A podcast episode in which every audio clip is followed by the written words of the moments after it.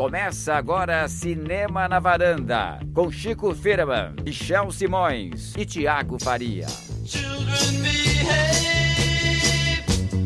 That's what they say when we're together.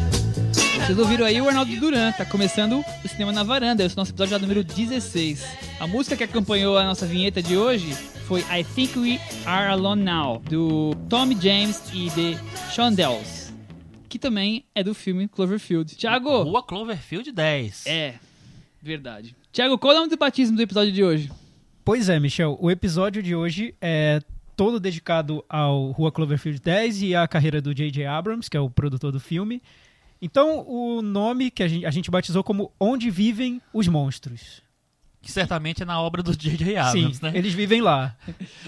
É, é interessante quantidade de monstros que tem nas obras de- Sim. do J.J. Abrams, tanto no cinema quanto na TV. que vai monstros que um pouco- aparecem, monstros que ficam na sugestão ali, monstros que podem ter sido dentro ou fora do quadro. Sempre tem. Quase sempre tem algum tipo de monstro. É verdade. ou nos- nas séries, enfim, nas criações do J.J. Abrams. Esse é o nosso tema de hoje. É, ô Chico, Eu. um assunto que rolou muito essa semana, e eu te fazer uma perguntinha. Hum, O que, que o cantor Roberto Carlos, o Messi, o Pedro Moldova e o Jack Chan têm em comum, hein? nossa, não sei. Você não sabe? Eu não. Panama Papers. Ah, o Roberto Carlos também tem? Também. Você Tá no Panama você Papers? acredita nisso? Nossa senhora, que que é isso? Ah, Onde os caras do cinema foram botar o dinheirinho deles, hein? Você vê, né? Olha isso. Pois é. Detalhes tão pequenos de nós dois. É, lembrando que no nosso universo expandido do cinema na varanda, Uau. nós temos blog, Facebook, Twitter, e-mail, Letterboxd, iTunes. Chico, qual que é o nosso Facebook? Facebook. facebook.com barra cinema na varanda. E o blog, Thiago? O blog é cinemanavaranda.wordpress.com. O Michel já começou fazendo uma sabatina aqui, eu tô até nervoso. Cara, não faz isso assim. Eu Eu- fiquei um pouco, assim, meio... Já tá dando dor de barriga, sabe? Quando você vai fazer uma prova. Calma, gente, não Daqui a pouco vai perguntar sobre a carreira do J.J. Abrams. É. querendo demais. Enfim, eu já, anotei né? algumas coisas aqui, tem uma cola. Você vai ler a não- cola? Tá, mas não vamos Bom, ser tão sádico Tudo assim. bem, então. Então, gente, continua mandando mensagem pra gente, fala- comentários, Facebook, blog, Twitter, avaliando o nosso iTunes. Cada semana tem mais alguém que, que dá nossas 5 estrelas pro nosso iTunes. Muito obrigado. Aliás, se vocês quiserem seguir o Michel e o Chico, eles também têm blogs. O Chico é, filmesdochico.com.br e o do Michel. Tocadocinefilo.com. E vocês podem me encontrar no Twitter, é arroba super8. Arroba Super 8. Olha que interessante. Nós vamos falar de um cara que dirigiu um filme chamado Super 8. Oh, aliás, foi um inferno quando ele lançou esse filme, porque todo mundo queria usar a que minha maldita arroba pra fazer propaganda do Super 8. Enfim, foi horrível. E você não viu a piadinha Você assim? podia ter Ah, ganho um dinheirinho, É, não ganhei, Thiago. não ganhei nada, nem um centavo. Ah, eu duvido que não teve aquela piadinha assim. Tiago, olha teu filme aí. É, ó, nossa, vai estrear seu filme, né, Thiago? teve teve, isso? teve, teve. Enfim, Bom, águas Vamos- passadas. Vamos para aquela coluna, aquele momento que o Thiago mais gosta. Vai ter introdução, musiquinha, Chico? Ah, hoje eu tô cansado. Então é o cantinho do ouvinte sem música. Vamos lá pro cantinho do ouvinte, que eu sempre erro e falo cantinho do leitor, mas é cantinho do ouvinte. Podia ser coisas cantinho do certas. eleitor, né? A gente falar aqui sobre impeachment, sobre vazamento do Temer, não? política brasileira aqui. Dilma ou AS. Máximo Panama Papers na brincadeira. Nada, não vai ter? Não, e se você quiser, até, até o comecinho de maio dá pra renovar o título pra poder votar, hein, gente? Mas não tá na moda agora falar sobre cinema e política também? Aqui a, gente não, a gente não é nem petralha, nem tucano e nem isentão. A gente é cinema. Tá bom, a gente vai falar sobre cinema então agora, já, já que vocês já, já ouviram e leram tudo sobre a crise aí política do Brasil, agora querem ouvir um pouco sobre cinema, é o que a gente vai falar no, no podcast. Bem, vamos começar então o, o cantinho do ouvinte. A gente tem recebido mensagens bem legais no nosso blog, que é cinemanavaranda.wordpress.com. A nossa ouvinte já VIP aqui do, do podcast, a Carolina Molina, que aliás está fazendo aniversário, parabéns para ela. Parabéns pra ela. Olha, é- Carol, parabéns. Ela explicou um comentário que ela tinha feito sobre, sobre, o, pod, o, sobre o podcast dos super-heróis, do, do Batman vs Superman, que na verdade ela estava elogiando o pod, nosso podcast, eu interpretei tudo errado, mas o Chico entendeu corretamente, enfim. É, tá é feita muita a emoção, correção. é muita emoção. É, e ela disse que sobre o último programa me deixou bem curiosa em relação ao filme Para Minha Amada Morta. Espero ver ainda nesta semana. Legal, a gente deixou você curiosa para ver o filme, apesar das críticas que ele recebeu aqui. A gente achou que, que é um filme curioso, vale a pena ser Foram visto. críticas moderadas, vai. Sim. O Bernardo, ele falou sobre a, essa mudança de tom da, entre Pixar e Disney. Na edição passada a gente falou sobre o- a animação Zootopia, né? É, ele falou sobre esse viés do mercado, assim, que tem nessa divisão entre, entre Pixar e, e Disney. Ele falou: não assisti ao Zootopia ainda, assisti somente ao trailer, mas vejo uma movimentação das animações da seguinte forma. Realmente, as- os filmes são pequenos curtas, né? São várias mini histórias com arcos que são independentes do roteiro e de andamento principal do filme. O que ele, o que ele quis dizer é que quando você di- pega um filme e, e joga vários, como se fosse vários curtas dentro dele, você está trazendo possibilidade de ter mais brinquedos de personagens diferentes, mais spin-offs, mais animações, mais sequências, enfim, abrir o leque de possibilidades de mercado para aquele filme. É uma interpretação Mais ou menos Boa, aquela né? ideia do, do esquilo do Era do Gelo, né? Que surge Sim. do filme Ele- do ele- nada, ele- ele não, até- faz, não faz importância nenhuma pro filme, mas tem o seu quê divertido. Eu até já comprei um bonequinho do, do esquilo aqui, quer dizer, Sim, valeu. Ele, usou- ele usou um exemplo muito bom, acho, acho que é o melhor deles, que é a dos Minions, que eles saíram da animação meu malvado favorito e acabaram ganhando um filme original, virou um sucesso de bilheteria. É, é por aí, né? Você criar vários personagens que podem ter possibilidades além daquele filme em Quer dizer, si. Gerar invenção, vários, inven- vários spin-offs É. pra você, você a ganhar preguiça mais flecha não é, não é tão ingênua assim a aparição dela, por exemplo. Se, se pega, o pessoal eu, gosta. Eu assistiria um, um filme da Tá vendo? Flecha. Tá vendo? Bem, o comentário do Bernardo na íntegra tá lá no nosso blog. É, é um pouco longo, por isso que eu fiz um resumo aqui, mas tá tudo lá. O Regis Inácio falou sobre a, a música Simple Song 3, que é do filme A Juventude, do Paulo Sorrentino. A gente comentou no podcast passado também. Ele falou que achou o- a música animal e o arranjo dos instrumentos é de arrepiar. Já o filme, ele disse que não acredito que não assistirei, mas a música eu já ouvi várias vezes. E ele terminou com a hashtag Fala Cris. Olha o Fala Cris aí surgindo. Ah. isso daqui a pouco. Eu Muita assusto- gente Hashtag usando Fala. Cris, é. Bombou essa semana, hein? Bombou. A gente Bombou. recebeu milhares de mensagens, hein? Sim. Mais ou menos umas 4.750 mensagens. Entrou no trending topic mundial do- Exatamente. do Twitter. Exatamente. Todo mundo tá falando nisso. Que hashtag sucesso, viu? Por que será? A gente vai voltar esse assunto daqui a pouco. As mesmas pessoas que procuraram o patrocínio com a minha arroba na época dos filmes Super 8 também bombaram a hashtag São as mesmas pessoas, Cris. é o mesmo Tem grupinho. toda, todo um, um- uma É corrente pra isso frente. aí. A Luciana Tubelo falou o seguinte: Quando vai chover patrocínio e vocês vão viver para fazer podcasts pra gente? A gente quer saber. Nossa! Nossa, Luciana! Nossa! Luciana, você Luciana, acabou de ultrapassar você a Carolina e o Henrique tem Miura como nossa ouvinte favorita. Acabou de assumir a liderança. É muito bom ouvi-los, mas quero muito ouvir a Cris também. É, agora todo mundo. Ó o Fala Cris aí subindo Cris, no negócio Ibope. Tá muito forte, cara. Enfim, é isso. Luciana, se você for milionária, quiser investir num podcast, a gente tá aí. A gente é baratinho. É isso A aí. gente faz edições diárias, hora a hora, se você Ô, quiser. Thiago, milionário, eu não sei se a Luciana é, mas tem um cara que é. Quem? O J.J. Abrams. Ah! Né, Michel? Não, peixe- é, esse aí não é fraco, não. Só deixa eu terminar aqui com um, no Twitter. Ah, tá, vamos lá. Teve um- Que droga. Eu tento- tentei fazer um gancho, fez um mano. gancho perfeito. Ô, mano. ah, Eu- eu aplaudi de pé aqui. Eu não pesquei o gancho direito, mas tudo bem. Poxa. Tá, vai lá. A- Vai, a- Michel. A Roinha Mary.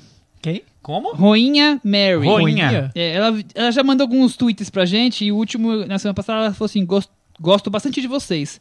Porém, acho que poderia falar de filmes populares também. Vocês são um pouco inclinados para o alternativo. Hum, Ela terminou com Fala Cris. fala Cris.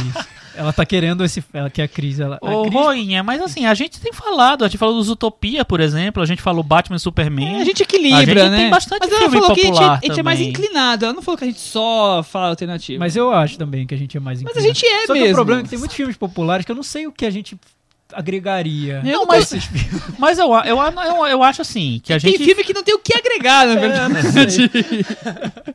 Vou falar de Ah, A Sexta Onda, tá. Quinta Onda, sei lá que onda que era. Nem na lembro que onda que É, era viu? mais. É a quinta. ondas.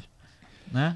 É a gente vê, o, o Chico, principalmente, o Michel também, eu também, a gente vê tudo, né? Mas a gente tenta destacar aqui os filmes que são aqueles mais. que mais, provocam mais. discussões, enfim, que tem algo. Porque também falar pra interessante. chover num molhado só, a É. gente acaba evitando um pouco. Mas, Roinha, Roinha, né? Ruinha. É, manda um exemplo do filme que você queria que a gente falasse, só pra gente ter uma ideia de, de que tipo de filme Vai que a gente. tá faltando, quem sabe, né? É, e já assim, viu. a gente, a gente até podia abrir esse canal aqui de comunicação com, com os nossos leitores. Nossa, tô parecendo... Ouvintes, leitores, mano, virei- ouvintes. leitores não, ouvintes.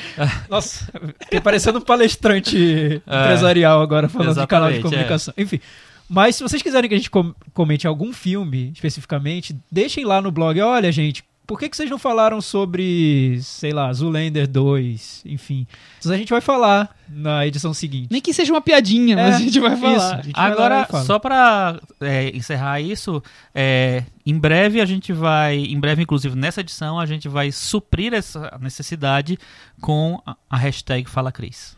Falar que eles vêm pra resolver o nosso problema. Exatamente. É, bom, então vamos começar a falar do filme da semana? Que é Rua Cloverfield 10. Aliás, um filme muito aguardado, né? Eu acho que do- dos lançamentos recentes, esse provocou uma expectativa grande. Esse, mais ou menos como A Bruxa, né? Um filme que muita gente queria ver, tinha muito suspense ali, é, dificuldade de falar sobre o filme sem revelar spoilers. Isso daí vai ser uma guerra hoje, hein? Hum, É, a gente, o Chico vai sair aqui do, da varanda num determinado Ele vai momento. tomar uma água A gente vai falar, falar- falar um pouco mais à vontade. eu vou criar um muro que nem o que tá feito- sendo feito em Brasília Muro do impeachment, É, o muro do spoiler. O muro É, da muro do varanda, o spoiler. muro do De spoiler. um lado, quem não gosta de spoiler. Do...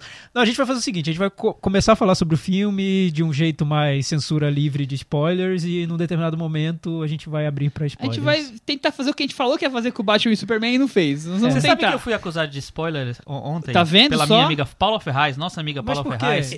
Porque Pior que eu vi ela eu escrevendo isso no seu Facebook. seguinte frase sobre Rua Cloverfield 10 no Facebook. Então, gente, ó. Já vai Cuidado. ter, pode ter spoiler. A, é a seguinte frase. Eu não achei que é spoiler, mas enfim, aí vocês avaliam. Eu falei assim: Rua Cloverfield 10, dois pontos. Gostei, não amei. É, 20 minutos finais de Rua Cloverfield 10, dois pontos. Amei, quero mais, maravilhoso, tarará, tarará. A Paula, minha amiga, falou que tava muito claro que era um spoiler ali, porque... É um spoiler. enfim. Você deu um spoiler de que os 20 minutos finais são muito bons. Mas isso na não sua é- opinião. ah, Chico, Isso não, é podia, spoiler, Chico. Não, errado, Não, errado, mas, eu, errado. mas eu acho que, que rola uma paranoia grande de spoilers que chega a ser até um, um pouco, pouco engraçada. né? né? É que tem alguns filmes que, que se você contar o final, realmente estraga Não, mas parte eu lembro, da... por exemplo, Batman vs Superman. Ah, porque num determinado momento a Mulher Maravilha entra e a super. Não, não, não, não fala não, pelo amor Ah, de mas- Deus. é, então. Gente, a gente, calma. A gente só tá falando que tem a Mulher Maravilha, que ela é subaproveitada, acabou. Tá no não trailer, revelando tá em tudo- do todos que- os posters no É, cinema. Você enfim. não, duvido que você não viu a Mulher Maravilha em algum É, lugar, né? Tá. Mas tudo Mas bem. tem essa. Então a gente vai falar spoilers, mas a gente vai avisar no momento a gente vai dizer, ó, momento spoiler. Aí a gente vai abrir aqui pra. É, até porque a gente fez a votação e nossos ouvintes meio que falaram que a gente podia É, falar e- e te- moderadamente. E teve, um caso que é, foi o caso do quarto do Jack, de Jack, que a gente acabou en- tentando evitar spoilers e ficou uma, uma conversa quase É. a, gente, metafísica. a gente não gostou muito do como ficou. Ficou, ficou A gente estranho deu mesmo. voltas e voltas e voltas. Então, e esse filme lembra um pouco o quarto de Jack, aliás. Em muitos aspectos. Vai ter sinopse Em do alguns, filme? Vai né? ter sinopse do filme. Cuidado, spoilers na sinopse. Por favor, né, Michel? Eu peguei, uma, eu peguei uma sinopse aqui bem cuidadosa. Ixi, vamos lá. Vamos lá. A sinopse que eu escrevi aqui, parte do que eu montei, se você entender minha letra que tá meio feia. Ao acordar de um acidente de um carro, acidente de carro, uma jovem está presa num porão de um homem que diz que a salvou porque houve um ataque químico e o planeta está. O planeta já era. Ai, meu Deus, spoiler. É, spoiler. Não, brincadeira. O, o homem, o homem é interpretado pelo John Goodman, Goodman. e a mulher é interpretada por Mary Elizabeth Winstead. Isso aí. E nesse lugar onde ela acorda, essa casa ou algo, um quarto, enfim, tem mais uma pessoa que é interpretado por. John Gallagher Jr. Exato. Ah, tirou um 10. Chico passou de ano. A escolinha eu do não professor tô com Raimundo cola, tirou um gente. 10. Não tô com cola. Pior que não tá mesmo. Eu não sabia o nome de todo mundo, não, só do John Goodman. Ah, não, mas a, a Mary Elizabeth Winstead, ela tá no elenco do, do A Prova de Morte, do Tarantino. E ela fez vários outros filmes, assim. Ela era meio uma Nossa, promessinha, eu não ia meio... lembrar nunca. meio sumiu um pouco. E Agora aí- que você falou, veio na hora. Eu acho que assim, agora ela voltou 10 a- agora. Tirou na um escolinha 10. do professor Rubinho. Com toda. O John Gallagher Jr. Na escolinha da varanda. O John Gallagher Jr. é um dos atores da série The Newsroom. E o John Goodman é um É dos Goodman. grandes atores do cinema independente. É, se você não sabe quem é John Goodman, Está corre em todos pros os filmes filmes dos- e vai assistir alguns. Não, está em todos os filmes do- dos irmãos Coen, sobre os quais nós falaremos na semana que Que vem. vem. Já tá adiantando a pauta, hein? Ah, é. Ih, será que E aliás, vou eu acho que ele tá plagiar? muito bem no filme. Eu já vou começar por aí. Acho que ele tá, tá muito bem no filme. É, mas você acha que tá pra tanto? Porque teve gente falando em Oscar, Eu acho que- eu acho que não. Goodman. É, Não, eu Nossa. acho que ele tá muito bem, porque ele é um, Ele- ele, é um grande ele tá ator. sempre né? bem, né? É. Em todos os sentidos. Isso, é exato. Ele é um grande ator, um ator grande. Hoje tá maravilhoso esse podcast. Vamos perder todas as Hoje- os ratings ali. Hoje no- todas as no minorias vão nos abandonar. Ah, tá maravilha. É, eu acho que ele tá muito bem no filme e o que, eu não sei o, o que levou o John Goodman a fazer esse personagem, mas eu acho que é um, é um personagem tão complexo ali que vai revelando tantas facetas que para um ator deve ser muito bom interpretar um personagem assim, que ele não se mostra de imediato pro espectador. Você vai descobrindo pouco a pouco quem ele é.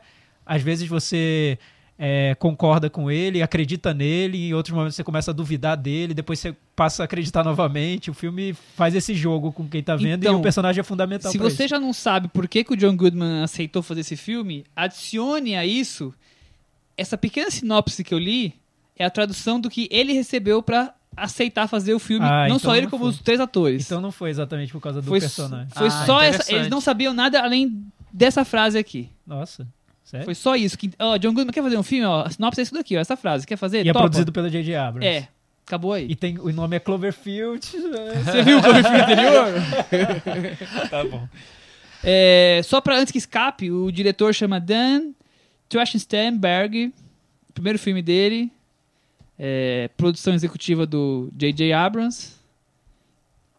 Chico, e aí? O que você achou de Cloverfield? Rua Cloverfield 10. Primeiro a gente podia falar de Cloverfield Monstro, Era o que eu né? ia falar, que nós não temos Filme como, como de- escapar do primeiro filme. Exatamente. Você reviu assim. recentemente, né? Revi rec- recentemente, o Michel viu pela primeira vez Eu recentemente, vi né? faz umas duas semanas. É, uma coisa que é interessante em relação à Rua Cloverfield 10 é que ninguém sabia que ele existia, o filme, né? De repente aparece no- na lista de lançamentos próximos, as pessoas começam a comentar o que, que será que é isso, o que é que vem por aí. Já foi uma estratégia do primeiro, né?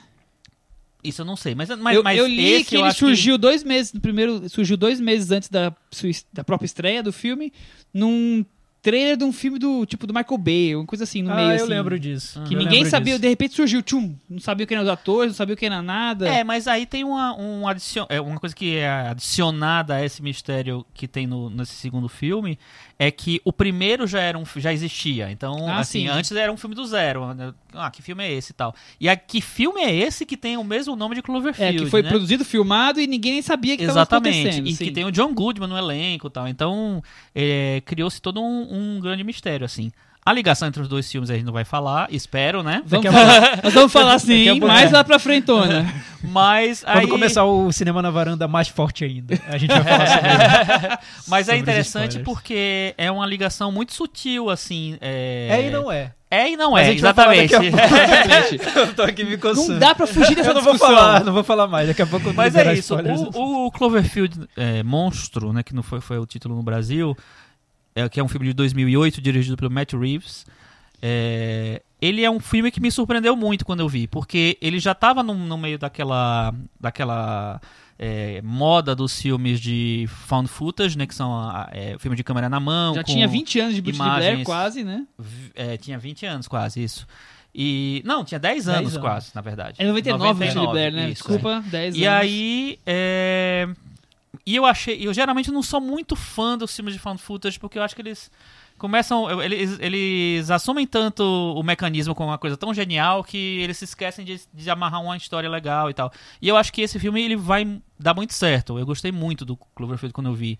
Eu acho que ele tem uma. Ele consegue administrar a câmera na mão muito bem, justificar.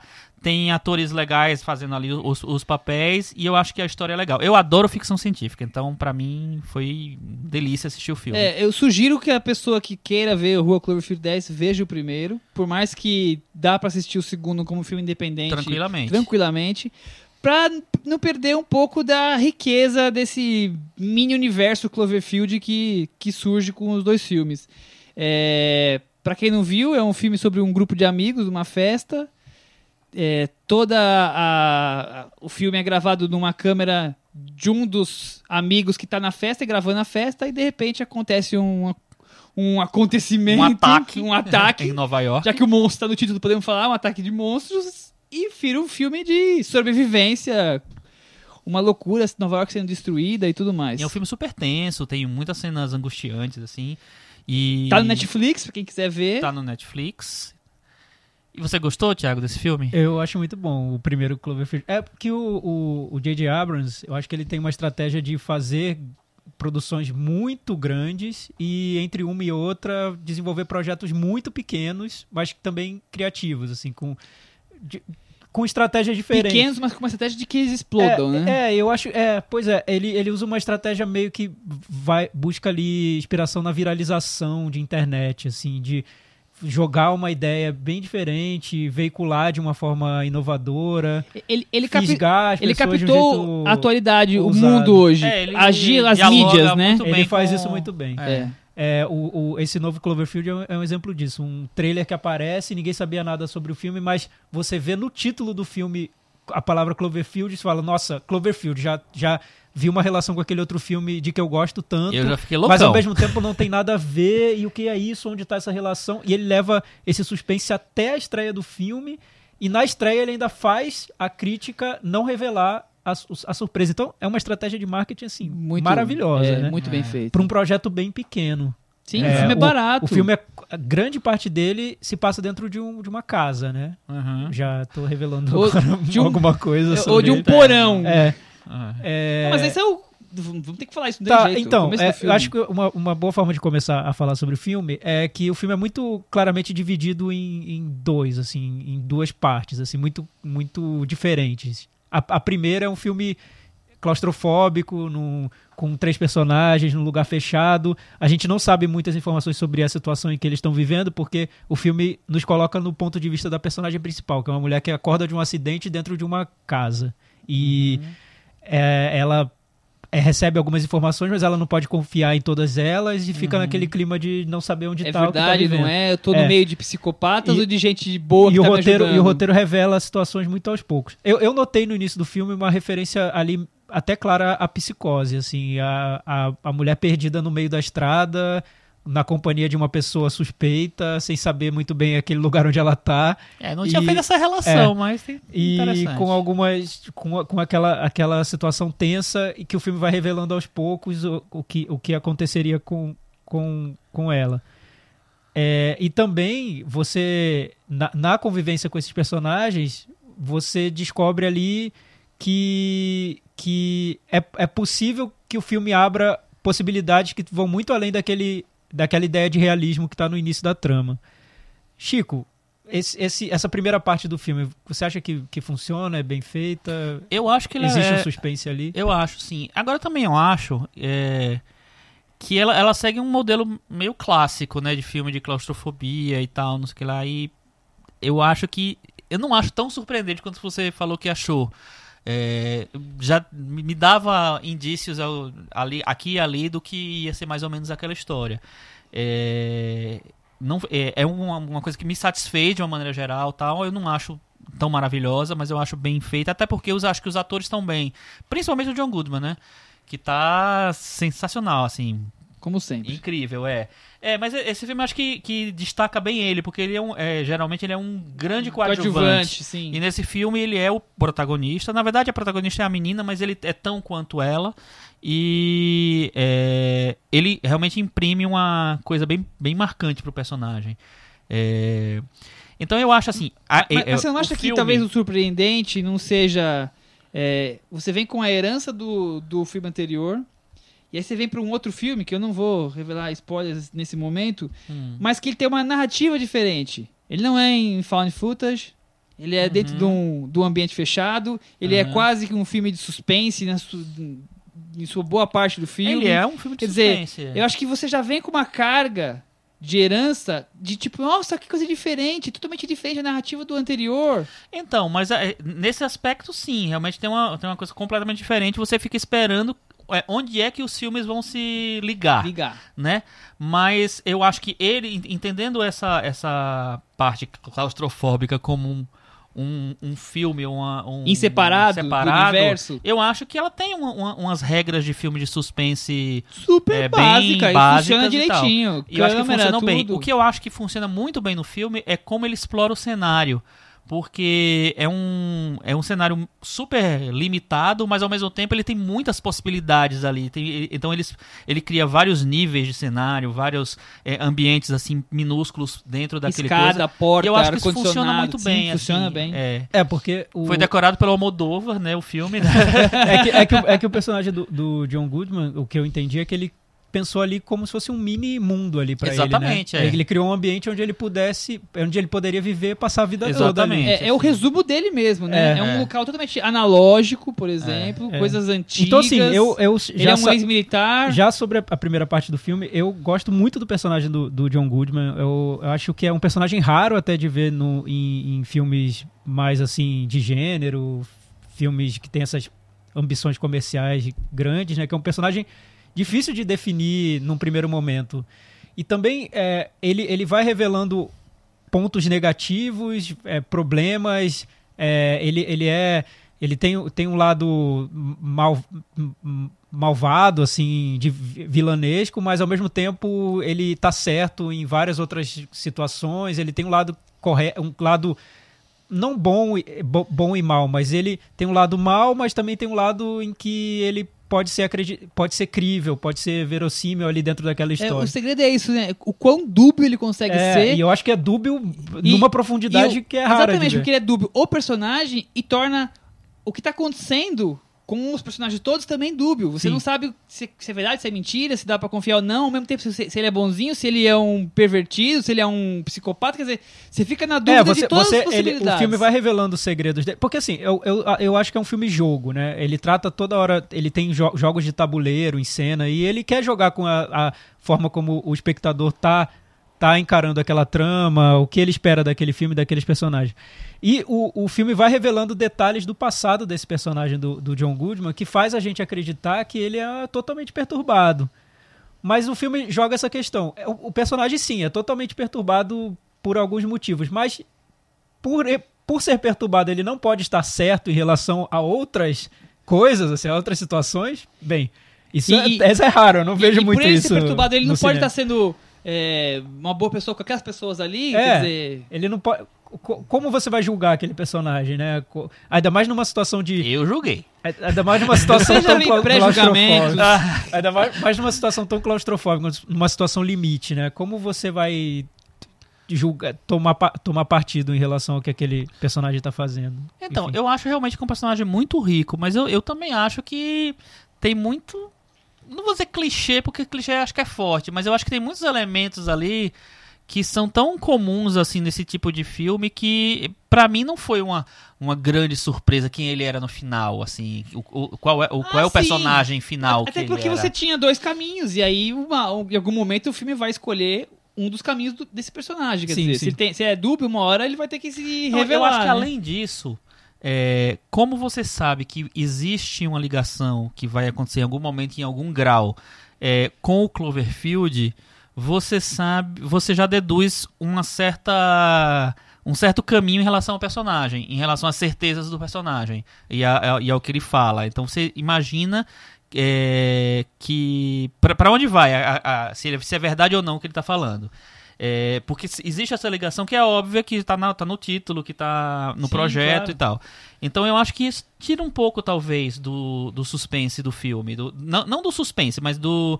Da, do que você vai encontrar no Não, final, entendi, entendeu? Porque você sabe que em algum momento vai ter aquela ligação, claro. Exatamente, é. E É, Chico, isso, isso para quem tem a- a- essas informações, né? Porque acho que o filme tá jogando com públicos diferentes, né? Eu imagino uma, uma parte do público que nem viu o filme anterior Uhum. e que tá entrando no cinema para ver esse filme e que talvez não faça ideia do que vai encontrar e que talvez esse público vai ficar super irritado com a conclusão do filme, porque começou a ver Vai- um filme que não tinha nada a ver com aquilo. vai fazer bem menos sentido do que ele É, faz vendo é, primeiro. Enfim, não sei, Sim. mas é uma forma de, de ler o filme que é diferente.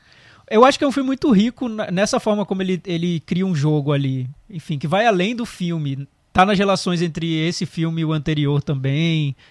É, é, é um projeto diferente. Eu não acho que. É, Eu, o que me incomoda no, no filme, nessa primeira parte principalmente, é que eu acho que ele tem. É um roteiro que segue uma estrutura muito fechada ali nela e, e às vezes é amarradinho demais.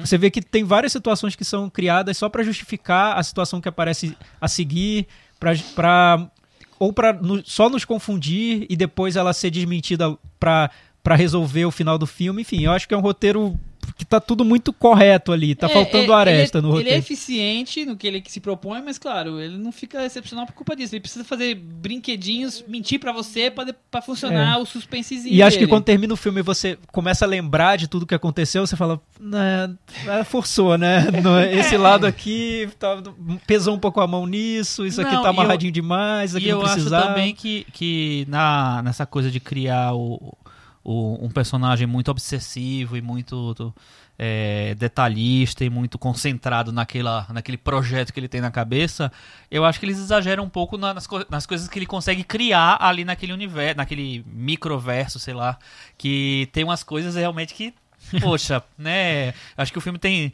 tem uma, uma parte muito muito pé no chão, muito crível, muito. no- enfim, ao mesmo tempo ele viaja numas coisas meio. é- é, enfim, vai um pouco além do que você espera de um filme que quer ser uma coisa mais. de um suspense, um suspense psicológico mais factual, digamos assim. Você gosta mais do primeiro ou do segundo? Ah, eu acho que são dois filmes muito diferentes. Eu É, gosto eu muito mais do diferente. primeiro, mas, mas, assim, no nível geral, você vai avaliar. Eu gosto mais do filme Cloverfield do que o filme Rua Cloverfield 10, mas eu não acho que eles são filmes pra comparar, na Ah, verdade. não, porque eles são bem diferentes. É. É.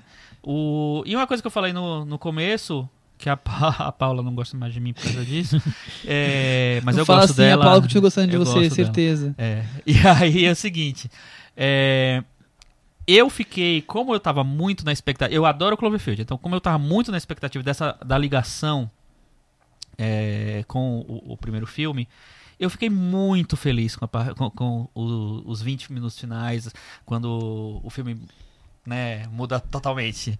É, porque eu acho que ali ele abraça a, a fantasia, que é uma coisa que eu acho sensacional. Então, eu acho que ele vai, que ele vai mesmo sem medo de ser de, de cair no ridículo. Eu acho muito legal isso. Só, só concluindo eh, sobre a primeira parte do filme, eu acho que essa, essas reviravoltas exageradas e que acontecem muito pra confundir o espectador e, e jogar a gente nessa brincadeira do, do filme, eu acho que elas são justificadas porque o filme tem um tonzinho de filme B, de até foi comparado um pouco aos programas de rádio do, do Orson Welles, assim, esse tom é um, um pouco um, um tom acima, assim, é, é um realismo, mas não é um realismo Realista. é, não é um realismo cru. É, ele fica sempre ali no, no, no precipício de, de cair no, numa fantasia. Ele, ele meio que vai nos levando a acreditar nessa segunda na possibilidade dessa segunda parte do filme. Então, eu, eu não acho que é, um, que é um realismo cru mesmo, porque eu, é, eu não nem acho que ele, que ele procura isso, porque eu acho que tem tantos mecanismos e tantas, sei lá, é, como é que eu chamo isso? Tantas coisinhas que ele cria para aquele ambiente ficar mais interessante e mais diversificado, que eu acho que é uma coisa legal. É, que sai um pouco dessa, dessa, dessa coisa mais realista mesmo. é, eu, eu né? noto isso também. O uso da trilha sonora, às vezes, as cenas em que os personagens estão conversando à mesa ou brincando e formando uma família ali. Uhum. Enfim, tem um lado um pouco Spielbergiano ali, no, como tem sempre, na, na trajetória é. do, do J.J. Discípulo, Abrams. né? É, J.J. é. Abrams é discípulo. E Procurar uma que- ternura, o afeto entre É, e olha que o personagens. J.J. Abrams, ele é apenas produtor executivo, ele não é nem, nem escreveu, nem... É, mas a gente vai falar É, de daqui a pouco. daqui a pouco. É... O, o que eu queria Ele, ele agora... amarra tudo de- no universo que ele faz as coisas, né? Então, o que eu queria agora era falar que vamos entrar na, na, na parte final do filme agora, não sei se talvez rapidamente, mas vai, vai ter um momento spoiler.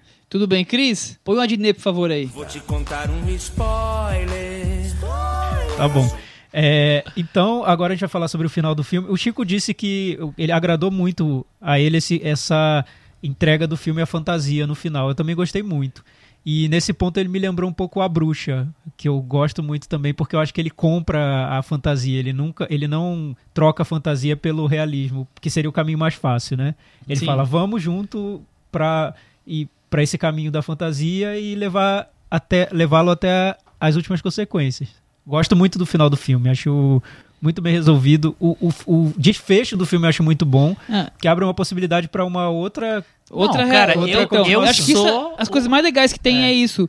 É, o filme ele consegue criar um universo Cloverfield de Um universo expandido, né? É, o universo expandido, quer dizer, o primeiro filme aconteceu com um grupo de pessoas, é a visão de um grupo de pessoas frente ao que estava acontecendo, a invasão dos monstros. Esse segundo é um outro grupo de pessoas, aconteceu em mesmo tempo, ou até um.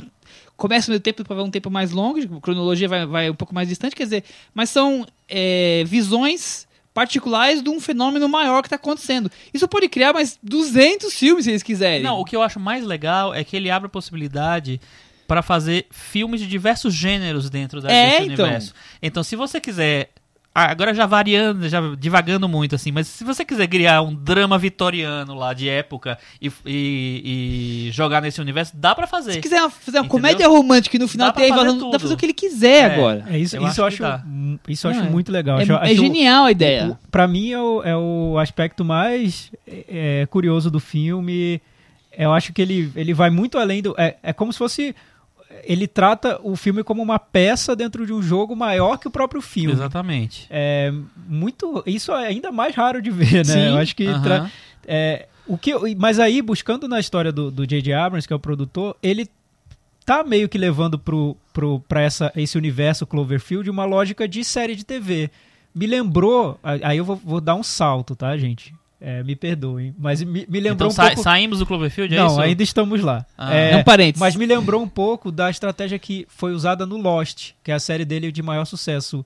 Porque o Lost era um E evento, de uma situação. revolta dos é, fãs, né? era uma situação, os personagens estavam naquela situação, naquela ilha que ninguém sabia o que era, e cada episódio aquela situação era vista do ponto com flashbacks de um personagem específico. Pelo- na, na primeira temporada isso ficou bem claro e foi o, o- a estrutura narrativa da série. Então cada episódio você via aquela mesma situação de um ponto de vista diferente e cada ponto de vista era meio que um gênero de, de narrativa diferente. Tinha um que era policial, tinha outro que era um drama, tinha outro que era.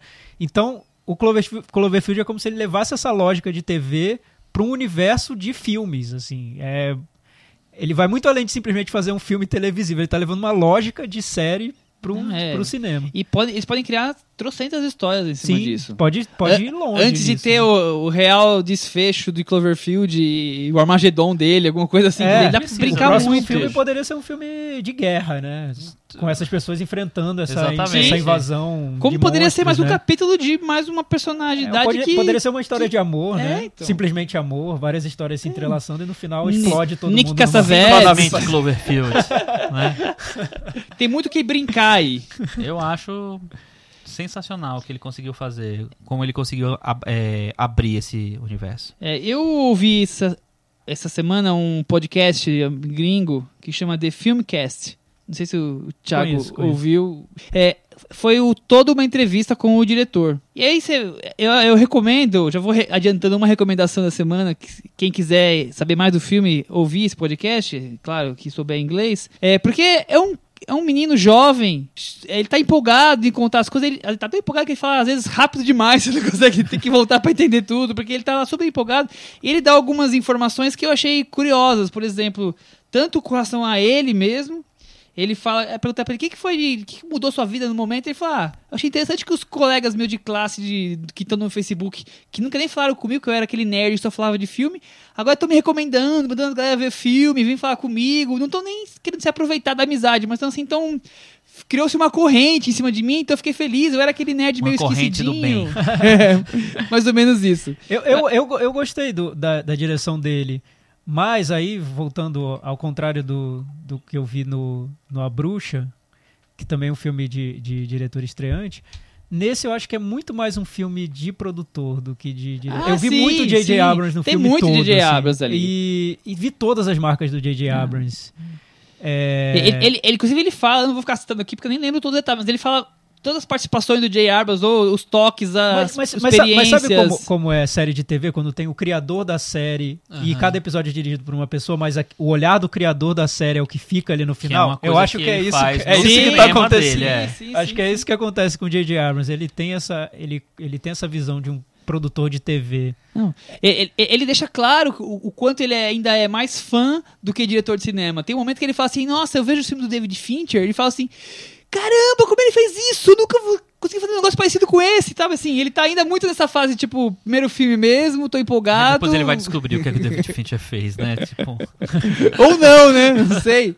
Mas assim, eu consigo imaginar o J.J. Abrams já com vários outros filmes do Cloverfield na cabeça. Já- já- ele já criou- Projetinho, É, já pensando em quem dirigir. Ele é muito, ele é muito visão O problema maior. é que assim, imagina um, um- um sujeito que tem que dirigir simplesmente Star Wars, né? Ele não, não, tem e tempo pra cuidar de Star todos os Wars e. Star Trek, É, né? e mais o Star Trek. É, cima. só isso, né? É, ele, ele cuida dos projetos maiores Aí, dele. finalizando A aqui. produtora dele, lembrando, chama Bad Robot, né? Que, que, aliás, ele criou acho que em 2001. Mas que é a produtora do Lost também, de, de outras séries de TV e, e- e filmes. E esse filme é- tem bem todas as marcas da Bad Robot. É uma produtora com marcas muito... Sem específicas. dúvida. A gente vai entrar já agora no J.J. Muito Abrams, só né? vamos metavaranda. Antes do metavaranda, só eu finalizar com uma coisa que eu, que eu queria falar. Vocês perceberam que a voz no telefone no começo do filme, que é o namorado que fala com a, a atriz, é o Bradley Cooper? Ah, não. Não percebi. Ah, é? Olha. É, é, é ele. Devia vir com uma legenda, né? Voz do Bradley. Então, o- eu, eu só sei disso porque ele comenta que foi fizeram um- uma cópia final e teve algumas exibições teste. E nessa cópia final, o final era diferente. O, o filme terminava com ela indo atrás, ela indo atrás dele porque ele liga pra ela dizendo que tá precisando de socorro, não sei o que, ela corria atrás dele. E as pessoas não gostaram. E eles tiveram que cortar e mudar o final. É, Mas né? aparecia ele não, né? Não, não aparecia Porque, assim, ele, a mas personagem- tinha uma nova fala dele. Porque assim, a personagem é... tem esse lado muito. muito. De, de, de girl power, né? Da, da mulher poderosa ali naquele papel. E é muito bem representado isso. Então, o, o que acontece é que, eu não sei, acho que no final é, é mais, é, é mais curioso ver essa personagem empoderada, é, indo atrás dos. Empoderada, Eu a usei, palavra do eu consegui momento. é, acabou, né? Acabou com empoderada, usei acabou. vou falar primeira vez, mas vou usar várias vezes. Em breve, aqui, É termo ainda do hoje, momento. uma mulher empoderada, Empoderada. aqui nessa, nesse podcast. vai lá e corre atrás dos monstros, empoderadíssima, correndo atrás dos monstros. Acho que aí é mais, mais legal, né? É, então. Eu também achei Em que tempos de Mad o final Max ficou muito melhor, né? Michel, pegou meu recado? Eu peguei esse recado que o Chico adora. Não, aca- adora aca- não, mentira. Acabar com a minha contabilidade das notas. Aliás, falando em Metavaranda, um- uma historinha rapidinha, curiosa. Eu saindo do, do cinema com a digníssima Ale Maruti, né? Aê, viva Lemaruti. E ela falou Ale pra mim, Maruti. ela falou para mim, Thiago, quando sai do cinema, você fala que o filme é de tal jeito, depois você vai lá no podcast e dá uma nota diferente pro filme.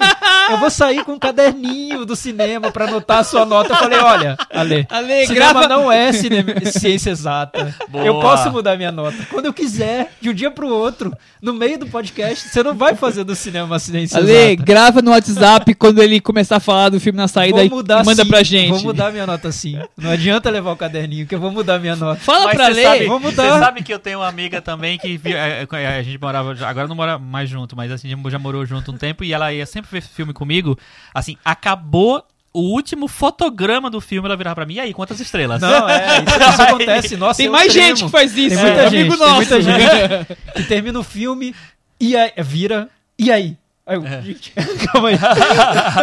Pergunta amanhã. Quem será? Quem será? A- Ale, pensa assim, o Thiago pode ter mudado um pouquinho a opinião dele da hora da sessão até ag- agora, porque faz uns dois, três dias.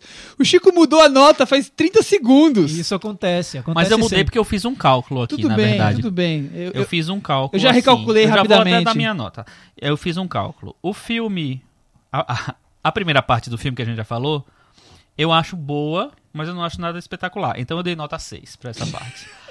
A última parte do filme eu acho muito boa, então eu dei nota 8. se dividiu. 6 e 8, média 7. É, essa aí. é meio Então, torta, né? Porque a um primeira ponto. parte tem uma hora e meia, a segunda tem uns 20 Ah, minutos. não, mas é porque é Eu maravilhosa. falo sobre ciência exata e já vem, vamos lá contar os minutos. Ah, eu sou matemático. pra cada minuto. Eu sou Então, matemático. Nota 7. Eu Chico também. Metavaranda nota 7. Nota 7 pra mim Thiago também. nota 7. Eu vou dar nota 6. Com isso a gente tem 67.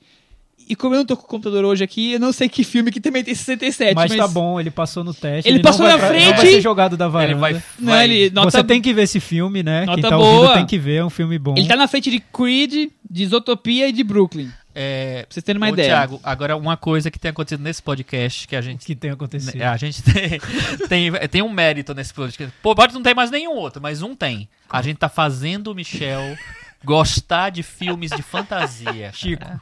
Quando o Michel foi ver muito, o hein? Cloverfield, eu falei pra ele, Michel, se você der mais de três, mais de duas estrelas pra esse filme, você tá sendo incoerente.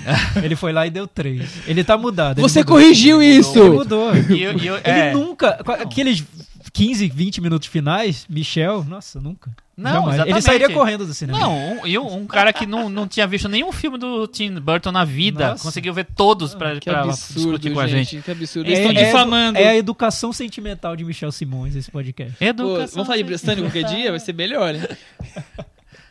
Então, Vamos seguir Acabou a o primeira jogo? parte. Chega, chega Cloverfield por, por chega agora? de Cloverfield, Mas a gente vai falar um pouquinho falamos sobre J.J. Abrams muito. agora. Um Vamos pouquinho só? Bom, É, vamos falar de J.J. né, Abrams. Eu acho que todo mundo conhece J.J. Abrams. Se não conhece. Devia conhecer. já viu muita coisa de J.J. Abrams recentemente. J.J. Abrams, um nova-iorquino de 49 anos, nerd convicto. É, Aliás, o nome dele é Jeffrey Jacob Ad- Abrams. você, foi mais longe do que eu na Vamos- pesquisa. vamos, Muito vamos obrigado. fundo na pesquisa do Wikipedia. O- Enviado especial ao Wikipedia. O, o e é o J.J. IMDB. É, total. O J.J. Abrams é um cara, assim, um homem de negócios, né? Eu não tenho a menor dúvida. Ele começa em- com 16 anos de idade. Ele escreveu música que, que apareceu no filme Criatura da Noite. Isso foi em 1982. Com 16 anos. Ele já ali já começou. Criatura da Noite. É, é filme de, de terror, de Ele, zumbi. ele vem de uma família de, de TV, né? O, o, o pai dele é um diretor de TV, a mãe dele é uma produtora executiva. Então ele foi criado nesse mundo. Ele parece que ele queria já, já fazer TV logo, sem, sem De estudar nem nada, mas o pai pediu pra, pra ele estudar. Enfim, tem essa história. Ele foi lá, pegou o diploma, entregou pro pai, agora eu vou fazer o que eu quiser. é. Mais ou menos isso. E ele começou já fazendo filme desde, desde muito novo, 16 anos ele, ele fez essa trilha que, que você falou.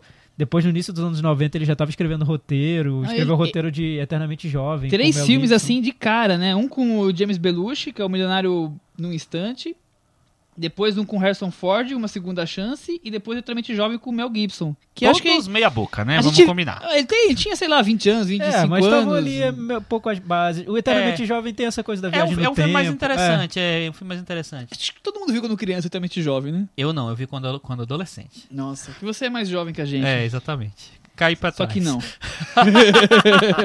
Mas ele ficou conhecido mesmo pelas séries de TV. Assim, em 98 que ele lança o, a Felicity, que aí ele começa Não, a em ficar 98 famoso, ele né? também assina o roteiro de Armagedon. Ao mes- é o mesmo ano, exatamente. Exatamente. Olha aí o cara, Magedon. Aliás, Armagedon. eu até comentei isso com o Michel antes de começar o podcast, que o primeiro prêmio que o J.J. Abrams ganhou na vida foi o Framboesa de Ouro de pior roteiro. do De Armagedon. Olha Foi o primeiro só! Mas o Framboesa de Ouro é um prêmio muito errado, né? Porque até o, É, o Stanley você viu, Kubrick é já concorreu É. ao Framboesa. é uma piada, Palma, né? É uma É, piada é um prêmio horrível. A gente Mas, enfim. detesta o Framboesa de Ouro. Não sei por que a gente tá falando dele aqui. É, mas é só uma curiosidade. É, vale. Curiosidades. É, é- isso que as pessoas gostam de curiosidade. Isso, Michel. você sabia? Eu sei, eu trouxe várias agora do filme anterior. Mas Bradley então, Cooper. Felicity, vamos lá.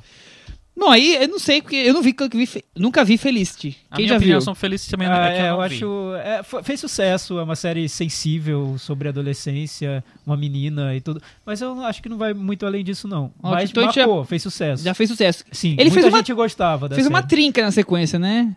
Felicity, Alias e Lost, até que ele explodiu de Sim. vez, né? Quer Ele dizer, foi uma o- trinca... O, sucesso maior popular dele foi o Lost, mas antes o, é, o Alias era, foi, um, foi uma série cult até. O Alias é com a- Jennifer. Garner. Sim, Foi que ela virou elétrica, né? foi o, o, o Não. Sim. Elétrica. Electra. É Electra. Elétrica? Ó, Não, como eu sei... nada a ver uma com a outra. ó, como eu sei... Não, ela ficou famosa ali também, não foi? É, eu não sei No lembro se ela é é, famosa antes. Acho que foi. Mas assim, É, o Tom Cruise ser. era fã dessa série, um dos fãs, né? Muita gente gostava. O Tom Cruise era fã e por isso ele chamou o J.J. Abrams pra fazer o Missão Impossível 3. Porque ele Por causa gostava de muito Alias? da série. É, Mas não foi sim. por causa de Lost? Não, foi por causa de Alias. Olha ele disse, só. disse que era muito fã da série. Enfim, várias curiosidades aqui pra vocês usarem na mesa de bar aí quando estiverem conversando sobre cinema. So- Jennifer sobre, sobre esse J.J. Abrams, o nerd mais famoso do mundo hoje, talvez. Mas É. a pergunta, eu vou, vou começar aqui a nossa discussão sobre J.J. Abrams com a pergunta que não quer calar. Ele é um novo Spielberg, Chico? Eu- Eu ia fazer essa pergunta pra você, você sabe, né? Não vale bom que isso. eu acho, eu acho assim, Thiago, assim. É difícil você comparar com o Spielberg porque ele é um, um exemplo muito extremo, né? Mas eu acho que se tem alguém que se aproxima do que o Spielberg é, eu acho que é o J.J. Abrams. Porque eu acho que ele. Eu acho que você precisa fatiar o Spielberg. O Spielberg consegue ser mais complexo. Os filmes mais sérios, como a pessoa gosta de falar, o J.J. Abrams não faz. É, mas, dos assim, filmes pensa- mais pops, ele é o Spielberg 2.0. É, mas pensando na, Versão 2000. pensando na trajetória do Spielberg, tem muitas semelhanças, né? Essa Sim, origem televisiva. Sim, sem dúvida. Os dois valorizam muito a televisão. Eles não têm essa, esse, essa, esse complexo, essa, essa, esse tratamento de inferioridade em relação à TV. Eles gostam muito de TV, valorizam Aham. como, como uma linguagem. Eles É. tratam O- cinema o e- Spielberg TV como duas linguagens interessantes. TV, Sim. né? Ele, ele fez muito filme pra TV. O Encurralado mesmo é um filme pra TV. Ele fez vários outros pra TV. Tem um que se chama Something Evil. É, enfim, tem, tem e, fez muitos curtas também. E fez programas de TV também. O assim como o JJ. E o Spielberg na, é, no cinema, me corrijam se eu estiver errado, mas ele demorou pra entrar num filme, digamos, sério. É, todos os filmes dele, nos, anos, nos primeiros anos dele, é, tá, o Louco Escapada, que é o primeiro filme, não é um filme de fantasia, mas é um filme, é uma comédia, é um filme Sim. leve e tal. Depois ele faz Tubarão, depois ele faz Contatos Imediatos, o, o 1949 é um filme mais sério, mas é uma comédia também. Então eu acho que só com a Cor Púrpura, eu acho que, Foi, que ele faz um foi. filme sério, completamente sério. Então, é, Já tinha uns 10 anos de carreira isso. tinha mais, ele tinha. de- de- no cinema, Encurralado é de- 74, então ele tinha, Tinha uns 11. 15 anos de E, carreira. de- e É, na a gente, TV a gente um tá, pouco é, a gente tá usando Eu tô- eu tô sério, fazendo essa conta- sério entre aspas, né? É, exatamente. filmes, Serião. filmes de, de É, filme de Oscar. É, filme de Oscar, Filme de exatamente. Oscar. Ele, ele, ele tentou Porque ganhar o ele, Oscar ele e não sempre, conseguiu. ele sempre então foi um fez- diretor de filmes de gênero, né? No início da Exatamente, carreira. Ele fez ficção exatamente. científica, ele fez filmes de aventura, Aham. comédias e tudo. Mas vocês É. conseguem ver hoje o J.J. Abrams daqui a pouco lançando um filme sobre o Lincoln? Então, mas eu, eu talvez. quem sabe? Entendeu? sabe? Não, porque o- Sabe por hoje eu perguntei quantos anos faz, porque hoje o DJ Abrams tem, desde o Feliz, tem uns 15 anos, até mais de carreira. Pra- pra- quase pra 20 de carreira aí já. Então, já tá nessa época que o Spielberg já tava lançando os seus filmes mais sérios. E eu não consigo imaginar o DJ Abrams fugir desse universo monstro, fringe, é, eu- eu- espacial. Eu tava, tava co- ta- também tava Eu, ve- eu vejo J.J. Abrams como uma, uma, mistura de Arquivo X com Spielberg. É. Lembrando que o, o, o Spielberg já tinha um pouco esse lado do Arquivo X, né? Nos, nos filmes dele. Então, antes do Arquivo X. É, pois é, eu, eu, eu vejo muito. Se fosse resumir todo, tudo que é J.J. Abrams nas séries, no, no cinema, tudo. Eu acho que dá pra resumir tudo isso com filmes do Spielberg, do início da carreira do Spielberg. Se você, você pega é, Encurralado, com Contatos Imediatos de, de, de Terceiro Grau, ET, pelo lado mais emotivo, pensando num filme como Super 8 do J.J. Abrams. Super 8, né? Que É, citar, né? Pois é, Ele não ia escapar é. né, de, de elogiar. é... Enfim, se, se você pega essa, essa o Caçadores da Arca Perdida com esse lado do cinema de aventura, junta esses filmes do Spielberg, você tem o que seriam as marcas registradas do do J.J. Abrams. O que eu sinto falta no J.J. Abrams, e eu acho que aí não falta no Spielberg como cineasta, é a marca do estilo do cineasta J.J. Abrams. Eu não vejo ainda.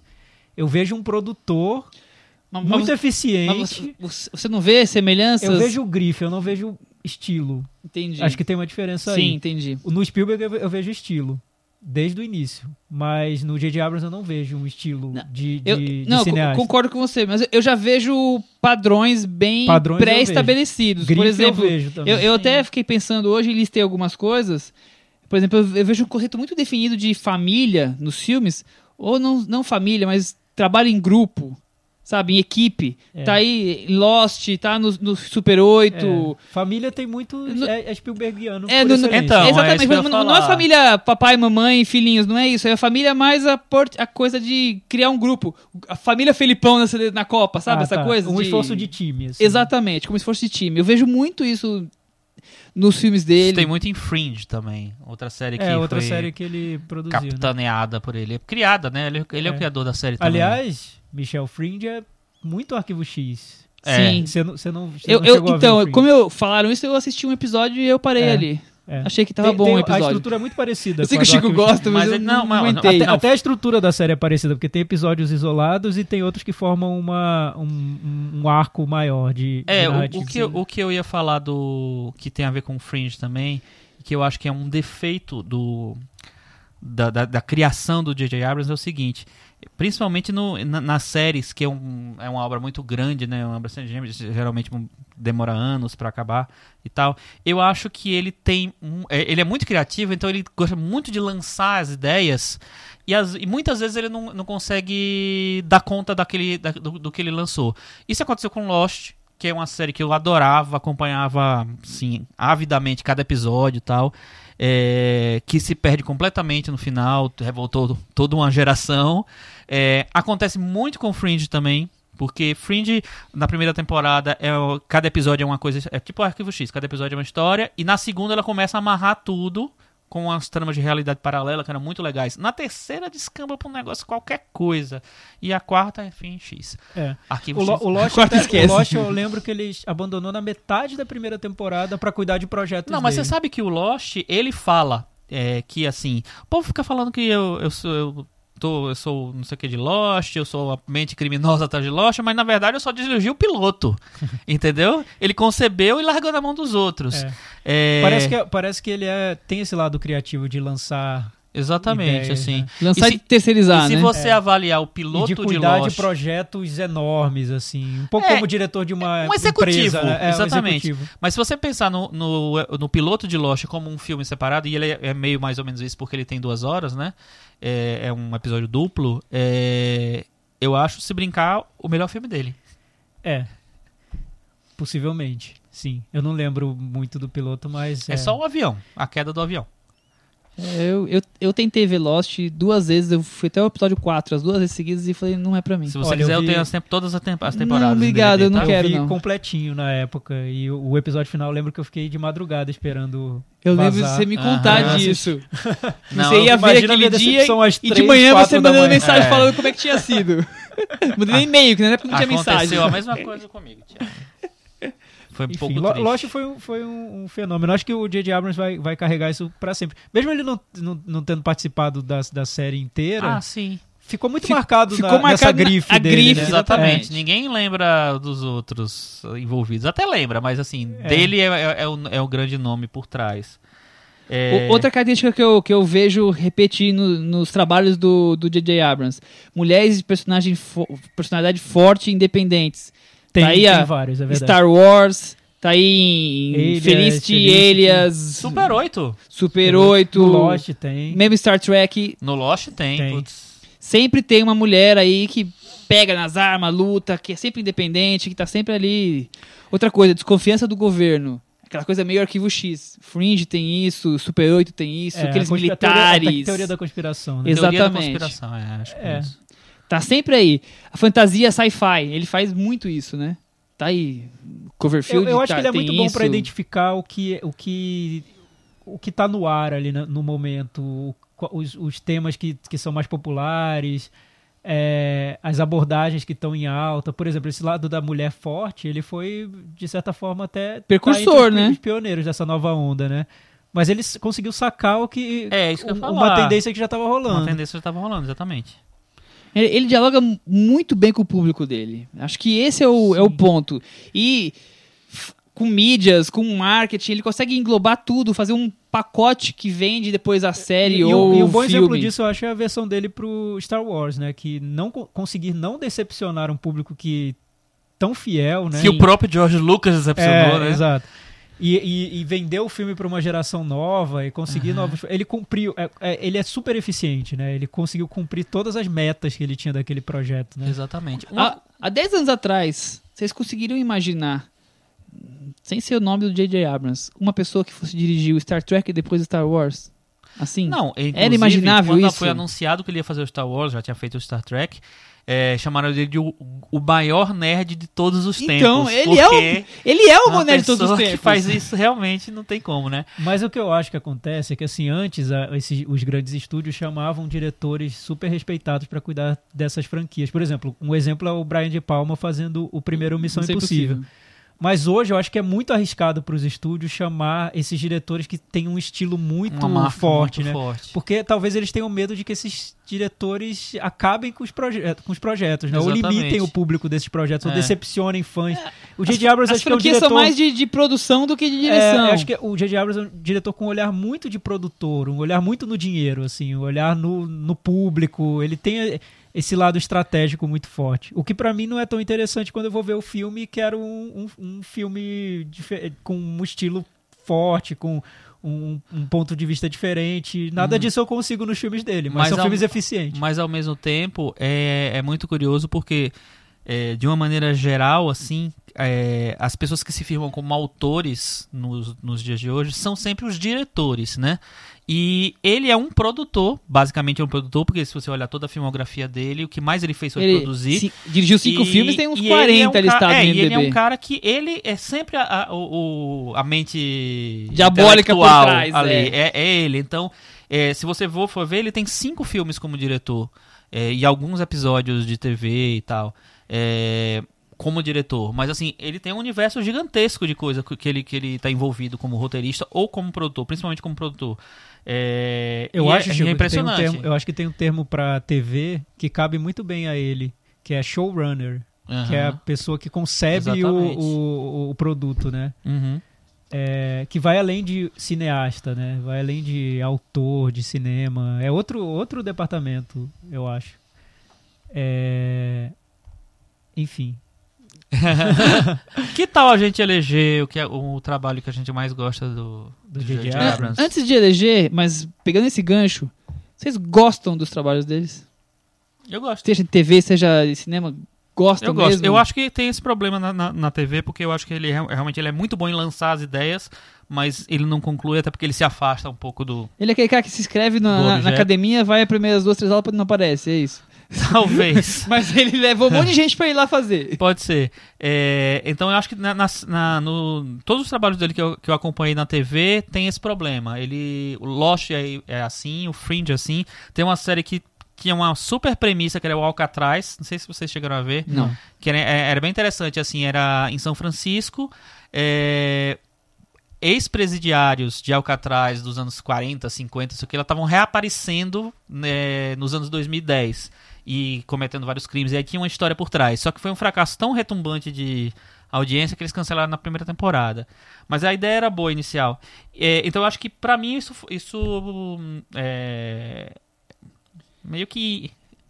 Pode falar palavrão, Gosta... Michel? Não, não pode. Então tá. Gosta com ressalvas. Gosto com ressalvas. No cinema eu acho que ele consegue, como é um produto mais, mais direto, né, uma coisa só, eu acho que ele consegue ser mais coerente na- nas coisas. Eu adoro Star Trek, o primeiro. Acho pra mim o melhor filme dele. Filme, filme, eu acho o melhor dele. É, Ai, que decepção. E gosto- Como se já não soubesse. E gosto muito do Super 8 também. Né, Thiago? Opa, obrigado, Chico. A gente gosta muito do Super 8, o Thiago. o filme nós vamos ver daqui a Eu pouco. gosto, eu gosto. É, Mas eu vejo probleminhas. Então, eu acho que ele é- eu vejo como um, um diretor, um produtor muito eficiente, mas não brilhante. Eu não acho que ele seja brilhante. Eu não acho que ele tenha um estilo dif- original. Eu acho que ele Uhum. pega, ele faz colagem do que, do que é, é popular e do que é bem assim. O que, o que, e que combina com o universo dele. É, só que ele é muito eficiente. Sim. Entre os filmes dele, o meu preferido é o Super 8. É, Ah, por motivos pessoais. olha Eu não sei nem porque te perguntou, né? Mano, Mas, mas eu noto ali no filme que tem uma, uma nostalgia que é puro Spielberg, assim. não, é, é o Eu- filme dele que mais parece É. Spielberg, inclusive. eu. E. É muito contatos imediatos, né? Não, é. total. Mas- mas- é mas- mas eu- mas anos tem- 70. eu gosto Mas a melhor ali parte de de que tem é o, né? é o curta em Super 8 É. que tem no Nossa, meio do filme, que é de longe aquilo a ali. melhor coisa que ele já fez que eu assisti. É. É muito genial aquilo ali. E na, no, na TV é Lost. Eu acho que, apesar de todos os problemas, acho, esse- também principalmente a primeira temporada, eu acho que ali tá o resumo de tudo que ele Que fez ele é, fará né? e, é, e nasceu pra fazer. E você, Você, Michel? É, Michel assim, Simões? TV, eu tentei ver Lost, já falei, não aguentei. Eu não. Ele, ele, ele gravou como coisa de The Office, né? Eu vi um outro também. Eu não, vi um episódio Não me acho. Interessou. aparecer na- nos créditos. Fringe também tentei, não gostei. Ele não é o cara que me, que me agrade, mas também eu não acho nada que ele faz muito ruim. Ele fica naquela coisa, ah, eu assisto, come ruim. pipoca. é. Porque ele tem esse universo que é interessante, mas não é. Ah, nossa, é, é muito cinema? colagem dos outros. Aí falando dos filmes, é, o filme que eu mais gosto dele é o Star Wars. Mesmo achando mil ressalvas no filme, é o que eu mais gosto é Star Wars e com o Super 8 bem próximo. Eu detesto, é um exagero, mas eu não gosto nem um pouco do primeiro Star Trek. Nossa, eu gosto muito. Eu acho que ele estragou a- a- a, Mas o segundo você gosta? o segundo, você já comprou a ideia do primeiro, e aí. Não, Ah, você não comprou, Você acabou não de falar. comprou, Não, então, mas depois que você já sabe que aquele é a nova realidade, e fora que o segundo, pelo menos ele tem aventuras intergalácticas pelo mundo. Aquele primeiro é uma tal de corre de carro, pula, não sei o que, mulher grávida com o, o cara se matando pra, e o bebê nascendo. É uma coisa assim, Ah, eu acho sensacionalista demais. Eu achei muito muito, ruim. Michel. Muito ruim. Eu gosto, sabe por quê? Porque eu acho que ele é, preserva uma coisa da série, de- de- ele tem um respeito à série, com a- até, até com a trama toda do, do Leonard Nimoy ali, e ele oferece, eu, eu vejo a série renovada ali, eu gostei muito quando eu vi. Mas é isso. Acabou? É, pra mim o pior dele é o segundo Star Trek. Eu acho bem tedioso. É, mas assim, eu não gosto. O primeiro eu acho divertido. Os dois, É. são, os dois são fracos, né? Eu acho que ele atualiza bem o primeiro. Eu acho até mais divertido que o próprio Star Wars. É, eu acho que eu também concordo com você. Não, acho pra que mim é o um Velozes e Furiosos aquele primeiro Star Trek. Sim. e Tanto que o diretor do Velozes e Furiosos vai fazer o próximo, você sabia? Eu sei. Então. Eu ah, sei. não tem nada a ver, para com isso. Tem o Missão muito Impossível, o que, que vocês acham? Eu, Eu, acho... não acho tão bom. eu- E eu, revi mediano. esse, É, eu é- acho É bem quase mediano. ok. Ele precisa se esforçar um pouquinho pra ficar ok. É, eu acho que tem uma- um, um Quer dizer- ali que é o Philip Seymour Hoffman. Sim, é o grande, o grande salvação E do filme. ele- eu acho que ele tenta mudar o tom do, do filme, dos filmes anteriores. Porque, engraçado, o Missão Impossível, cada filme é um negócio totalmente diferente do outro, É, né? porque são cinco diretores diferentes. Ele é. É. mais emotivo, esse filme, né? Tem uma relação mais emotiva, tanto que começa já com Mais- ele ali é, desesperado pra salvar, próxima, é, salvar a é. a noiva, a É. esposa, não lembro como é que é. O, A esposa, a esposa. o estado civ- civil deles ali, mas assim, É. já começa daquele jeito. Ele tem um lado mais emotivo, mas eh, é aquela coisa de J.J. Abrams, assim. Você vê Missão Impossível, vê Star Trek, você vê Super 8, você tá vendo o mesmo universo de sempre, né? Ou seja, J- J.J. Abrams, a gente joga da varanda ou deixa aqui dentro? Eu deixo na varanda. É. Deixa ele ali. Na churrasqueira? Na sacada. pia. Pendurado na de sacada. molho na pia. Pronto. ele vai de ter que na lavar a pia. churrasqueira Vai depois que do lavar- churrasco. Tá, beleza. Eu deixo de molho na pia. e agora a gente vai pra que bloco do nosso É- podcast? É, então. Agora a gente vai atender aos pedidos. Isso. Nós vamos ter finalmente uma voz nesse podcast que não é o nós três. The Voice. Fala, Cris. Na verdade, a gente ia falar. A gente achou que é melhor falar de mais forte que bombas. Que são os filmes mais fortes que bombas, são os filmes que a Cris vai acabar falando agora. Mas eu acho que mais forte que bombas é a Cris, que é uma explosão atômica. Fala, Cris. Eu fui escolhida como en- enviada aos piores filmes do ano. né? Ainda bem que nem, nem começou direito. Então eu fiz uma pequena lista do- dos filmes que eu considerei aí os piores do trimestre. E a maioria acho que ninguém aqui da mesa viu. Por isso que eu sou enviado para esses filmes tão maravilhosos. Você gosta das trecheiras, né? É, então. Eu, eu, eu decidi dividir em duas sublistas, vamos dizer assim. Uma dos filmes ruins, muito ruins. Outra dos filmes ruins que você até pode se divertir, assim, um pouco. Que não é, assim, que não são tão ofensivos, vamos dizer assim. Por qual que a gente começa, hein? ah, vamos começar pelos ruins, né? Pelos ruins ruins. É. Tá bom, então eu vou começar, ó, top 3, é rapidamente. Primeiro eu coloco, começaria em terceiro lugar. Sisters, Irmãs no Brasil. É, muita expectativa, Tina Fey encontra Amy Poehler, as duas, né, empoderadas mais famosas dos Estados Unidos, apresentadoras. Vivas empoderadas, é isso. Exatamente. E o filme é só uma sketch ruim do Saturday Night Live que dura muito tempo. A única graça é que elas invertem o papel. Tina Fey que sempre faz a nerd, faz a doida, Amy Poehler faz a doida, não faz a doida, faz a nerd. Ah, é um, é um tédio, né? Poxa, quase eu, vi, eu quase vi esse filme. A Cris me arrastou. Netflix, não vou ver mais. A Cris me arrastou, mas não, não vale, gente. Não vale a energia elétrica que tá gastando pra ver Netflix. Infelizmente É, então tá não bom. vale. É, meu segundo lugar fica para série divergente, convergente, ou seria o contrário, convergente, série divergente, não sei ao certo. Que eu, eu não vi, confesso que eu não vi os outros, os outros filmes da Você série. foi fazer O que que lá você foi então? fazer Ah, um acidente. Fui lá. Poxa. Ah, meu Deus, aí não vai. Eu vi os um outros de filmes da série. fã do detergente aí. Série detergente. É Fora não ter entendido nada.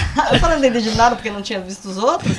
Achei que é basicamente um sub-jogos vorazes, né? Não, não sei o que, que- que- se alguém. Mas vai- gente- É isso mesmo. A gente não vai ver porque ele é um subjogos vorazes. Não, eu já vi todos, eu não, só, não vi esse último. É ruim. Por que, que você não É bem viu, ruim. Eu perdi, sei lá, não deu. E aí a gente. Tava fazendo outra coisa. Tava gravando podcast, né? É, E aí a gente fica na expectativa por um papel melhor da Shailene Woodley, né? Que, e parece que esse ano ela vai ser a namorada do Snowden no filme do Oliver Stone.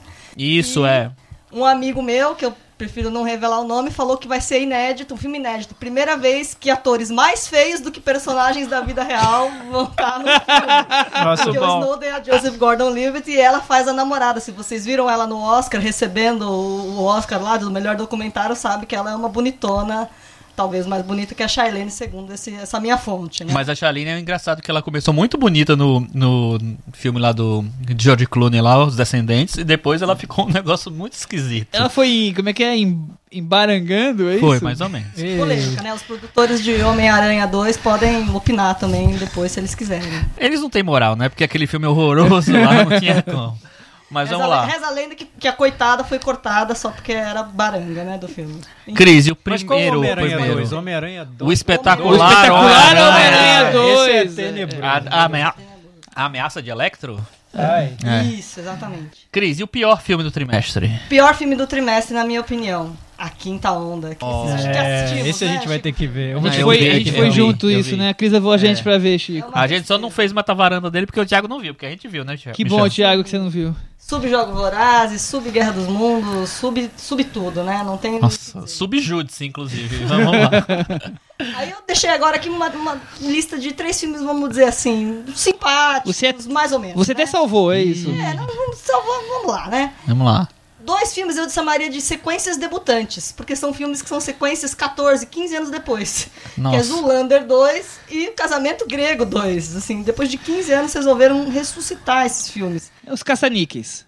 Exatamente, eu não sei por que, que demoraram tanto tempo, porque, por exemplo, Casamento 2 é considerado um dos filmes melhor custo-benefício da O história. primeiro casamento do O primeiro grego. casamento, desculpa, o primeiro Mas qual foi a grego. desculpa que usaram pra ressuscitar casamento grego? A Aninha Vardalo só precisa de uma graninha, né? Ela olhou a conta bancária dela e falou: preciso fazer uns filmes. A Nia Vandalos viveu desse estereótipo de ser grega a vida inteira, né? Depois desse Desde filme. esse filme, é. É, Esse filme foi é curioso porque foi uma abre aspas descoberta do Tom Hanks, era uma peça, a mulher dele viu, gostou e ele resolveu produzir. O filme custou 6 milhões de dólares na época, rendeu mais de 60 vezes mais do que, do que o custo. E Imagina ela- se fosse bom, né? É, e desde então ela fez seriado de grega, fez Minha Vida em Ruínas, né? Que ficou traduzido É o universo expandido de, de Nia Vardalos, É é o isso. universo expandido dela. Muito e bem. aí, só 15 anos, quase 15 anos depois, ela resolveu fazer Casamento Grego 2. Que coisa. Ou seja, a crise grega também afetou Também a minha afetou. Ah, certamente foi isso. tudo. O ser- pescou. O um não viu, mas pescou a ideia. Até por ser um filme que feito quase 15 anos depois, ele funciona sozinho lá, aquelas piadinhas bobinhas que não, não afetam ninguém. tal. Não acredito. Tá lá. Não, não vou ver, não. É, eu também não me convenci com o. Casamento Grego 2. O Zulander 2, ele já é mais cultuado, né? Assim, criou um, um culto Cultuado por quem, Cris? Pelo mundo trash, ele é cultuado. Cara, eu nunca vi Zoolander Zulander. Eu, Eu vi Zoolander, não é ruim. é O primeiro? E realmente Eu não virou vi o cult, primeiro. Virou Cult. Virou cult. Só que aí a única coisa que eu acho ruim do, a única coisa não, vai. Uma das coisas que é ruim do Zulander 2 é que ele perde aquele da parte 1 que tinha aquela crítica ao mundo da moda, né? Aquela ironia e tal, pra ficar fazendo piada só com o Ben Stiller e com o Owen Wilson, que tem uns personagens característicos lá, e coloca a Penélope Cruz no meio, e aí perde-se um pouco do que era um humor, abre aspas, um pouco mais inteligente, uma tentativa Você de que- crítica. tá à tá querendo dizer que havia algum refinamento no humor do Zulander 1? Havia, Michel. Eu não Você vi, eu não vi viu, os né? Zoolander, E tá aí vi. falando mal. É porque eu vi o 2, eu já sei a bomba que me espera no 1. É. Sobre Thiago, comédias eu defensor- não vou Thiago, esperar nada. defensor do da comédia olha, americana, olha aí, né? O nosso especialista em É. comédia americana Era uma já tá chateado. mundo da moda, inteligente. Entendi. Michel, Vamos lá, se- e aí? Eu acho que isso se perdeu no Se Zoolander perdeu. 2. Se perdeu. Por fim, aqui o meu. eh, Do menos pior, a lista do menos pior, eu ia destacar um filme que chama Ed the Eagle Voando Alto, cujo protagonista é o Hugh Jackman Ou o Wolverine. ou Wolverine. E ele, assim, se você tá ansioso pra ver eh, X-Men Apocalipse, seja bem-vindo a esse filme, porque ele interpreta ninguém despoderadamente o próprio Wolverine. O filme Sem gás. Sim, é. O filme conta a história de um, uma história, abre aspas, livremente inspirada num personagem real, que é o tal Ed, a águia, né? Que é interpretado pelo Taron Egerton, do Kingsman, o rapazinho lá, o jovenzinho do Kingsman, que é um jovem que decide que bota na cabeça que vai ser campeão olímpico de salto de esqui, em 1988 pela Grã-Bretanha. E ele decide ir para as Olimpíadas, os Jogos de Inverno, e ele faz um monte de atrapalhada, como vocês devem imaginar aí, para conseguir entrar nessa. E o treinador dele é o Hugh Jackman, que interpreta o Wolverine. Ele vai esquiar de camisa e cigarro na boca, junto com o menino. O que, que eu acho interessante do filme é a história é curiosa. É o Billy Elliot do salto do esqui, assim. Ah. O pai dele é, é o pai da Lily Allen, faz todo aquele cara durão, assim. E eu acho que o Terry Egerton tá um ator curioso, assim. Ele é um novato, né? Estreou no Kingsman. E pode ser promissor. Ele faz um cara que não é um galã, ele fica feio, todo na figura do personagem o filme inteiro. E pelo que eu vi, o próximo filme dele deve ser o Robin Hood. Quem sabe? E eu acho que tem um Kingsman 2, né? Eu acho que deve estar também. Vem aí, Kingsman Kingsman 2. É, eu gosto bastante do Seja Kingsman. uma estrela em ascensão é um filme. Não é um É filme curioso, é pra quem curioso, quiser ver o Wolverine de treinador de esqui, Não é? Mas eu Super empolgante. acho que deve ter um público também. pra isso, pra Tem, ver o Wolverine. foi ver? de esqui. Você É, sabe. Não, e o Ailton Monteiro, nosso amigo Ailton Monteiro, deu quatro estrelas pra Aí o esse Tom filme. Monteiro é uma Ailton mãe dando Monteiro, estrelas. é, ele é demais, Ailton Monteiro. Então, Nossa, aí- eu quero que o Ailton Monteiro dê cotação, dê estrelas pro nosso podcast. Vai lá, corre lá, Ailton.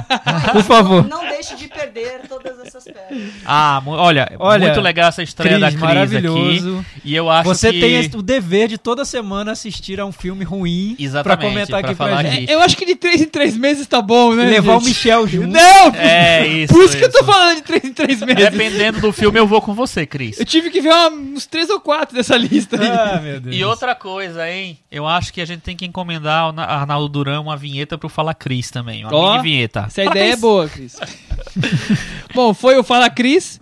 É, e pra gente terminar o programa de hoje, temos alguma coisa aí de destaques, Chico Firman? Você sabe que um amigo meu passou pra mim um destaque. Olha só. Um amigo meu chamado Michel Roub- Simões. Roubando a minha cola. Não, é o seguinte, é... é muito legal essa história. É uma mostra que vai ter na Caixa Cultural no Rio, que estreia agora dia 12. Depois vem pra São Paulo também, Michel? Dia, 20, dia 14 em São Dia Paulo. 14 em no São Caixa Paulo. Belas Artes. É, é, que é uma mostra do animador Bill Plimpton, que é um, um cara alternativo que faz umas animações O bem rei da legais. animação independente é o subtítulo da mostra, já indica um pouco. Interessante, assim. Ele tem muitos curtas, ele tem um longa, pelo menos um, que chama Idiots and Angels. E ele, né, de vez em quando ele aparece aí em festivais, o Animamundi sempre, sempre vem, vale a pena assistir. Ele foi indicado. Eu, eu vi dois longas dele e alguns curtas. Ele foi indicado duas vezes ao Oscar de animação, De curta, né? de curta. é, com Your Face e com o Guard Dog. São muito bons. Tem um curta dele É. dos, dos Simpsons que também é muito bom. É, o Guard Dog ele faz parte de uma série, Série. Que, ele, que ele fez de- desse de cachorro, Dog, é, né? exatamente. São muito legais. Uhum. Também os filmes que eu vi também são, são bem interessantes. Ele tem uma coisa meio maliciosa, meio animação não infantil. É, não, é uma animação. Mas é bem própria, adulta, pintada com, assim. com lápis de cor, alguma coisa do Rabiscada, tipo, tal. cenas de sexo fortes, mas sempre uma, uma- um quê de Crianças provocar não o capitalismo. Vão ver essa, é, essa não, de mostra, jeito hein? nenhum. Não deve ser os Então, o nosso público infantil que a gente conseguiu no episódio anterior dos Utopia, olha, Mas gente, essa hora eles já foram dormir, né? Nós estamos gravando Não, tarde. As pessoas, ouvir as qual- pessoas não estão ouvindo ao vivo? momento, não estão Michel. ouvindo ao vivo? não Ah, Ninguém isso, tá ouvindo ao vivo, não. Michel. acredito nisso. Não tem isso. Tiago, você tem alguma dica? É, então, eu recomendei algumas edições, a série produzida pelo J.J. Abrams, 11.22.63. Eu tava Eu queria. que ele não tinha falado nada dessa série aqui hoje. É, é porque eu queria dar uma desrecomendadinha. isso, gente! De leve, de leve.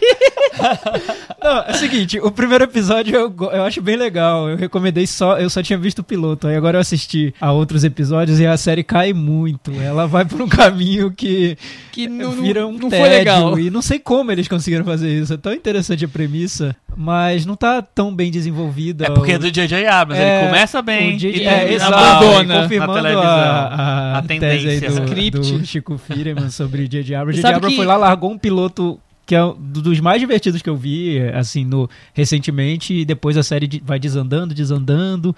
Os fãs do livro dizem que não tem nada a ver com o livro do Stephen King também, o- os rumos da série. Não tá agradando tanta gente assim, já terminou, mas, enfim. É, vejam o piloto, o piloto vale, é um mini filme, o resto não. Tô desrecomendando. Então, é justo, é, é mais que justo. Mas você sabe que é, é uma opinião geral, né? De É. co- pessoal começou achando legal, quero ver o próximo e já começou agora. ó, gente, quem não começou. Já a série do O.J. Simpson terminou bem. Você gostou do Eu último não- eu- episódio? Eu, gostei. Eu não acho que seja uma série maravilhosa. Eu achei gostei, o eu gostei último- da última cena, especificamente. Tá. Eu achei o último episódio muito. É, último capítulo de novela. Sim, tipo, todo mundo totalmente. casa, todo mundo fica grávida, Totalmente. aquela coisa. Mas não tinha como ser Não, não tinha muito. né? É que os outros três anteriores estavam tão eletrizantes, com tantas reviravoltas, que ali não sobrou nenhuma reviravolta, né? Sim. É porque eu acho que o caso em si é tão forte, né? E ele, ele trata. Tem tantos temas ali que estão em discussão hoje em dia. Por exemplo, racismo nos Estados Sim, Unidos, a sim. questão da mulher, a Das exploração minorias, da né? mídia, a justiça. né? Tá é tudo muito- tão ali dentro daquele, daquela trama A série é muito fica, boa. Fica bem. É um, é um melodrama né? narrado assim, te amarra que nem chiclete. É, vamos ver se a segunda temporada da, da American Crime Story. Vai ser Vai com ser a. boa vai ser quanto. a morte da Daniela Pérez? Alguma coisa Ah, assim? eu espero, eu tô torcendo. Queria que a Record fizesse. Brazilian Crime Story. Imagina! Daniela Coisa- Paris versus Guilherme de Paz. Ia ser demais isso. Olha nós aqui falamos, falando sobre televisão no episódio inteiro. Foi J.J. Abrams, que mais Você que queria fazer? ouvir sobre A cinema, gente falou sobre Rua Cloverfield 10, gente. Então, desista. Já que a gente já falou de mundo pop, com Cloverfield, já falou de TV, eu vou fazer um comentáriozinho rápido pra acabar pro nosso querido público Art House, que ficou meio abandonado hoje, né? Tá rolando também o É Tudo Verdade, no São Paulo e no Rio. No São Paulo e no Rio. Em São Paulo e no Rio também. Que é o festival de, de documentários, Mais importante do Brasil. sem dúvida. Eu consegui ver um por enquanto, quero ver mais alguns essa semana. O que eu vi foi o documentário que ganhou Berlim esse ano, que é do. Eu sempre esqueço o nome dele, Gianfranco. Gianfranco Rossi. Rossi. É Rossi mesmo que fala. Rossi, que é um S só, acho. Chama Fogo no Mar. É aquela coisa mais básica que você pode imaginar de cinema europeu atualmente. Vai falar do quê? Imigração. Então é aquela coisa, né? É na Itália, O assunto do momento. é, exatamente, é uma ilhazinha que fica mais perto, é na Itália, mas é mais perto da África do que da Itália. E aí os africanos que estão fugindo, africanos e, e todas as outras regiões, sírios e tudo mais, fogem de barco, aquela coisa que chega naquele estado, quem sobrevive, quem não sobrevive. Mas ao mesmo tempo ele faz a mesma coisa que ele fez com o filme anterior dele, que ganhou Veneza, que é o Sacro Gra, de trazer a abordagem de um público pequeno, nativo. Então aqui ele pega uma família de pescadores, fica o foco no menino adolescente, fica foco no, no pai, na, na avó que cuida deles, aquela, aquela coisa dia a dia de uma cidadezinha pequenininha, e aí o choque da chegada daquele monte de imigrante desesperado, morrendo, e aquelas cenas fortes, até é, até clichês já no cinema art house desse, desse assunto no momento. O, o mix é mais ou menos, não é pra tanto, mas como Berlim adora um cinema político, tinha tudo a ver ganhar um filme desse naipe. Metavaranda? Metavaranda pra ele? não pode! Só, só eu vi, não tem metavaranda. Quem quiser ver a nota pode ver no Letterboxd depois. Ou então no blog Ou no meu blog, Simões. que eu já fiz um texto sobre o filme, é verdade. Olha, Alguém quer falar alguma coisa mais? eu acho que tem que ser tchau, porque já faz muito tempo que a gente tá aqui. Até semana que vem. tchau! You become?